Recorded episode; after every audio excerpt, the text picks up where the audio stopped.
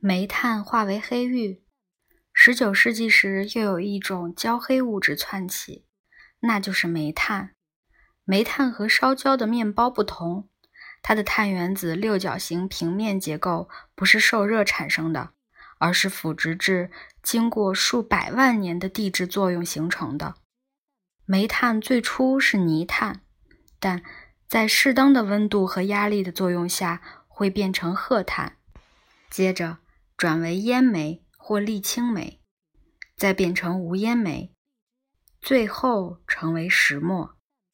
在这个过程中，煤炭逐渐失去了易挥发的成分，也就是腐殖质里原有的氮、硫和氧，变成越来越纯的碳。当六角形平面开始生成，煤炭就会出现金属光泽。这个特征在一些漆黑如镜的煤炭上特别明显，例如无烟煤。不过，煤炭很少是纯碳，所以烧起来有时候味道才会那么重。由智利南洋山石化而成的煤炭最具美感，它质地坚硬，可以凿切和抛光，散发美丽的乌黑光泽。这种煤炭又称为黑琥珀，因为它和琥珀一样，能因为摩擦而产生静电，让头发竖直。不过，黑玉才是它更广为人知的名字。十九世纪，英国维多利亚女王为了悼念夫婿亚伯特王子的辞世，决定终身服丧，从此黑衣素服，并佩戴黑玉首饰。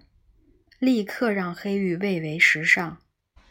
大英帝国对黑玉的喜好突然大增，使得黑玉矿藏量丰富的约克郡惠特比镇，就是作家托斯克后来写下《吸血鬼德古拉》的地方，一夜之间全面停止生产燃料，改做悼念首饰，从此成为知名的黑玉珠宝重镇。过去。若是宣称钻石跟煤炭以及石墨是同一种东西，一定会被笑痴人说梦。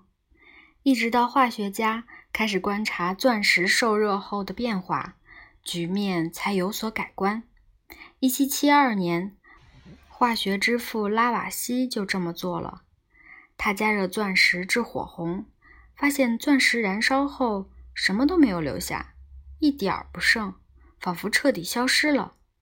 这个实验结果让他大为意外。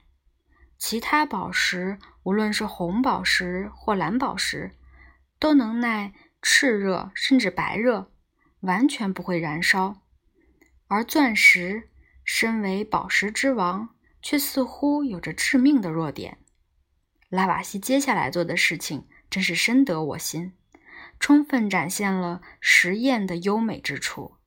他在真空里加热钻石，不让空气与之反应，好加热到更高的温度。这个实验说易行难，尤其当时是十八世纪，连制造真空都不简单。然而，钻石受热后的反应让拉瓦锡瞠目结舌。钻石依然不耐炽热，但这回没有消失，而是变成了石墨。证明钻石和石墨的确是由同一种物质组成的，也就是碳。知道这一点后，拉瓦锡和无数欧洲人便开始寻找逆转的方法，想把石墨变成钻石。找到的人就能一夜致富，因此所有人都争先恐后。然而，这是艰巨的任务，因为所有的物质。都倾向从不稳定态转变为稳定态，而钻石的结构比石墨稳定，所以需要极高的温度和压力才能反转这个过程。地壳下有这种条件，但仍需要数十亿年才能生成一枚巨钻。